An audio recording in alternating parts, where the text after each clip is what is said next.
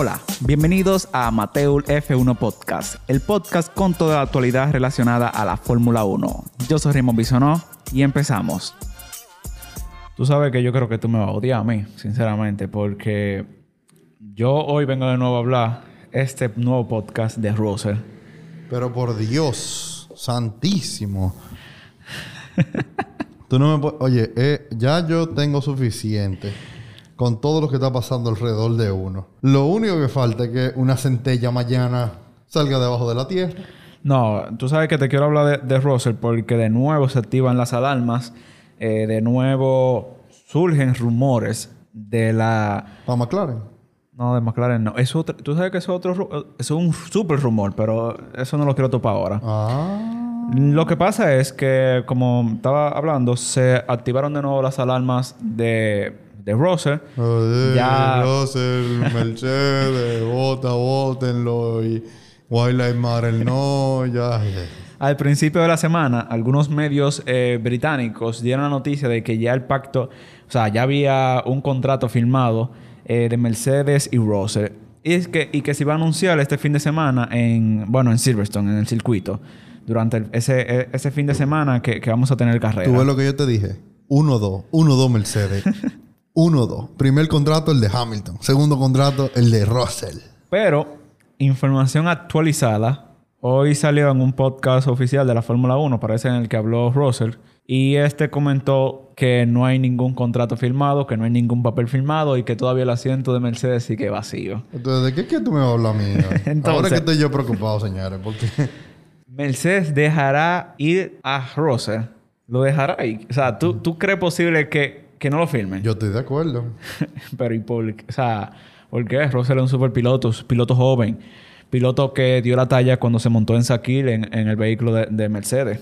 Lo que pasa es que yo creo que el pobre Russell, todo el mundo está esperando tanto, incluido él, de él mismo, que no sé si vaya a dar la talla o se ahogue en su, Sí, propia, eso, eso es mucho. O sea, en su propia situación. eh, yo eh, creo- me da- a mí me da penita con él. tú sabes que, que eso que tú dices es muy cierto, porque mientras más dura él para llegar al Mercedes, la gente más se hace expectativa. Entonces, esa expectativa ya tú tienes que superarla. Entonces, y, y yo siento que él puede caer en una parálisis de acción. O sea, Sí. sencillamente, tener tanta presión, tanta presión, tanta presión que se demuestra ahí en lo Pero que tú sabes- con el desempeño en carrera. un ejemplo que puede ser ese, es cuál. el, el de conseguir puntos con Williams.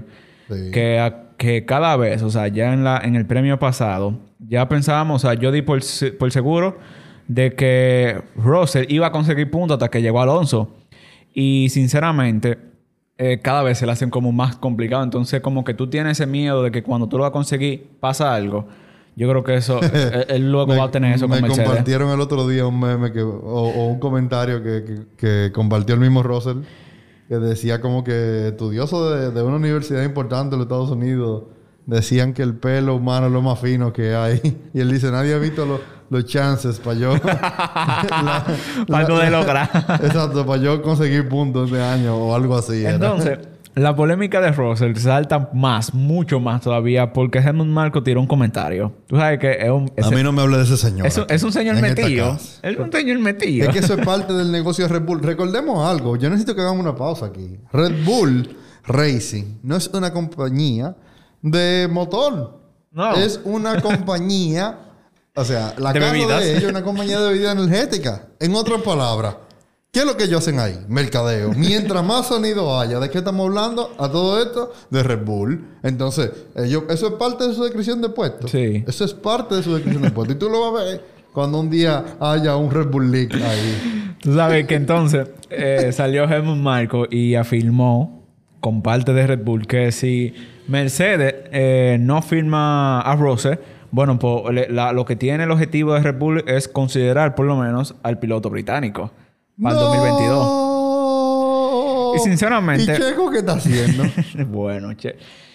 Tú sabes que entonces la estrategia que está haciendo Red Bull con Checo Pérez, eso de postergar su, su firma, su contrato, quizás es estar abierto a tu ver las opciones que hay al final de temporada. Y no a final Pero- de temporada. Pero señores, lealtad. Lealtad que si no tiene ni seis meses corriendo. Pero es la única viabilidad que ellos han tenido. O sea, el único piloto de todos los que ellos han puesto en los últimos años, eh, desde cuando Weber y Vettel que conviven uno con el otro. Pero a Checo Pérez lo firmaron el otro día. Está bien que nosotros somos latinoamericanos, Ey, pero, a Checo lo firmaron ellos- el pero último tienen- día. Ellos tienen un vínculo ahí que lo vimos en Drive to Survive. Checo Pérez y Horner. Ellos de la escuela de pilotos... de- Está bien, ok. que eso no... eh, para temas de Red Bull, nada importa. Solo es el ahora. Gracias. Solo, exactamente, porque es, es un equipo que es muy volátil, por decirlo de alguna forma. O sea, no, no se sabe lo que ellos van a hacer. Sí, Y- pero eso no tiene nada que ver. Además, Herman Marco dijo el otro día, día que Bota no lo querían. Entonces, yo te dije, esos sonidos que él está buscando. Sí, sí, porque la No sé si se va a decir así. Ahora que tú lo dices eso, pero... No, el sonido es lo que está buscando. Pero que tú dices, en todo lo que ellos hacen de Mercedes, ellos, él sale a omitir una opinión. Entonces, eh, oye, ellos quieren quitar hasta el campeonato de, de la atención. ellos están recordando a los medios que son ellos. Entonces, yo sinceramente considero de que... Bueno, yo considero que Mercedes sí debería firmar um, a, a Russell. Es una opinión que yo comparto de que, desde el primer episodio de este podcast. Y que yo creo que la opción más viable que tiene Mercedes para poder eh, rejuvenecer un poco lo que es su plantilla de cara al próximo año. Y bueno, ya la salida inminente sería la de Bottas porque pues, todo el mundo sabe que Hamilton firmó contrato con la escudería, contrato para dos años. Yo sinceramente eso no me lo esperaba, pero eso no viene al caso. ¿Cómo que no? Claro que me lo esperaba. No, no, no. El campeón. Ahora tú sabes, como un dato curioso, por decirlo de una forma, Ahí viene este. que en 2014, cuando Red Bull firma a, a un Max Verstappen, a un tal Max Verstappen, realmente quien iba a firmar primero iba a ser Mercedes. Al joven, al joven holandés. ¿Al ¿Tú te joven? imaginas a, a Verstappen en un Mercedes-Benz ahora no, mismo? No, no, no. Incompatibilidad de carácter. O sea, yo Entonces- no me imagino a Don Beltapón. ¿Cómo que se llama el papá? de- A Eh, Joss. Exacto. A Don Beltapón yo lo voy a poner.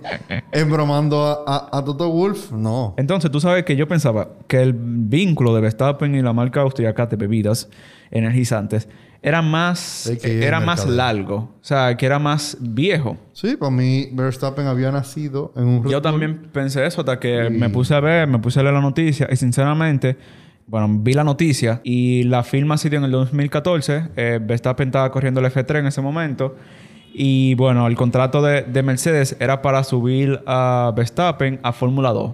Y tú sabes, Red Bull llegó como bacano y le dijo, no, mira, yo te puedo subir a Fórmula 1. En ese momento, en el 2014, entonces eh, Red Bull firmaba a Verstappen en su equipo junior.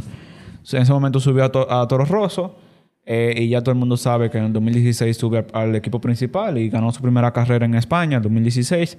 Y ya lo otro es historia. Tiene 50 podios. Para que tú veas que yo creo que eso yo lo mencioné en un podcast pasado, pero él es muy joven y ya tiene 50 podios. Ya superior a Jason Button. Entonces, eso es para que tú veas que los récords que está haciendo Hamilton, que todo el mundo dice que no, pero nadie va a llegar. Si, si Verstappen agarra un carro bien y hace una, una, o sea, una década ganando, rompe todos los récords igual que Hamilton. Entonces, uno cree que los- esos récords están muy lejos, pero sinceramente no ahorita recuerdo- están cerca. Yo no recuerdo quién fue que yo escuché, pero esos récords están para romperse. O sea, eso- Sí, los récords están para romperse, pero Pero eso es cuando lo tú, están los récords. tú marques siete campeonatos mundiales, eso es algo muy grande, sinceramente. Así es. Pero eh, eso es hablando de Russell. Y yo como, para concluir este podcast, eh, mi consejo a Toto Wolff es que firme a Russell. Y que no lo firme por un año. Tiene No, que yo- firmar mira, por varios y extensiones yo- yo- y todo. Yo creo no. que hay que apostar todo. Yo, apostaría todo a Russell. Realmente. Sigan ahí cuando Russell explote. No, yo diría que lo mejor que le puede pasar a Mercedes es que Russell entre a Red Bull. Tú. Claro. No, no, Oye, no, yo no. cojo, a ser una conclusión, pero expone, expone eso. yo, yo cojo hasta Checo Pérez que me ponga. Mira, Pero entonces tú cambiarías a Checo Pérez por un Dark Russell. sin problema. Pero ven acá. Oh, ah, pero el que ahorita estaba defendiendo a Checo Pérez. Cla- no, porque ya eh, estoy partiendo de la premisa de que, De la juventud. de que no, de que ya no lo quieren en Red Bull, porque Red Bull son No, un yo no, he grupo dicho, de cuerpo. yo no he dicho que no lo quieren. Yo he dicho que ellos son muy al cambio. O sea, si tú... pero, votas- pero a Germán Marco no lo cambian, a. No, no, no, no. Sigamos. Emma, conclúyelo ya. el- No, que yo digo que mi punto es que sinceramente deben firmar Russell, no un año, deben firmar varios. Y que Hamilton, que está en ese equipo, lo forme. O sea, porque tú tienes que entender algo. Hamilton en un momento u otro sale de Mercedes-Benz. Y tú no... Mercedes no se puede quedar sin un piloto principal.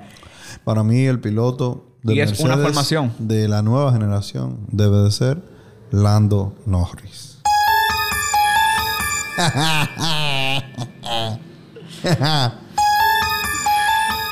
Ey. Tú Tú sabes que ya para concluir el episodio entonces, te voy a traer algo que nos gusta a nosotros, que es esa rumología entonces. Uh. Bueno, hace unos días yo compartí un grupo que nosotros tenemos de Fórmula 1 y cuando se dio el cambio de motores de McLaren, Oh. que cambiaron de... Tenían Sí, Renault, ¿era? Sí, sí, sí, sí. Yo me acuerdo. Tenían Renault y cambiaron a motores Mercedes, que son el motor que estoy usando este año. Entonces decía así el tweet. Situémonos en octubre del 2019, Ajá. cuando McLaren y Mercedes AMG1 llegan a un acuerdo para que los alemanes sean proveedores de motores para el equipo de Walking a partir de 2021.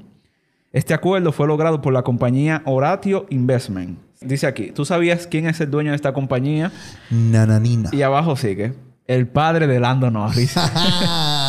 Entonces, algo que yo dije en este podcast, que me vieron a mí como un loco, pero me llaman a mí que yo era, que yo estaba conspirando, que yo estaba hablando de cosas, de el ideas locas. Y ahorita, señores, quien llega a Mercedes-Benz, un tal Lando Norris, lo que se da es que, ah, y fue algo que yo mencioné en ese podcast, yo me acuerdo, que ahorita hacen un, un switch de piloto, dame a Lando, toma Russell, vemos un Russell en McLaren y vemos un Lando Norris en Mercedes-Benz. Muy bien. Esa- Yo- eso está bien. Yo como quiera le voy a McLaren y a Mercedes donde quiera que estén. Entonces- Y con, que- con quien quiera que estén. Ahorita lo vemos Así es. mejor. Vemos un Lando Norris y un George Russell en las flechas plateadas. Eso sería, señor. Tú, eso yo... Qué dupla. Sí, sería Qué interesante. dupla sería esa vaina. Sería algo así como Hamilton y, y Russell Sí. matándose el día entero, pero... Pero gente joven. Sí, la gente claro. joven y lo que queremos en la fórmula. Tú tienes un afán con desalinearnos nosotros, los mayorcitos. No, pero Venga, no sé como media hora que vamos a acabar este, este capítulo. íbamos a acabar, dimos conclusiones, pero hasta salió un extra ahí volando. Para acabar el capítulo, entonces, eh, síganos en las redes sociales: Amateo Rayita Bajo F1, Instagram, YouTube, Twitter, en las diferentes eh, plataformas de podcast. Y nada, esto es Amateur. Allá estaremos.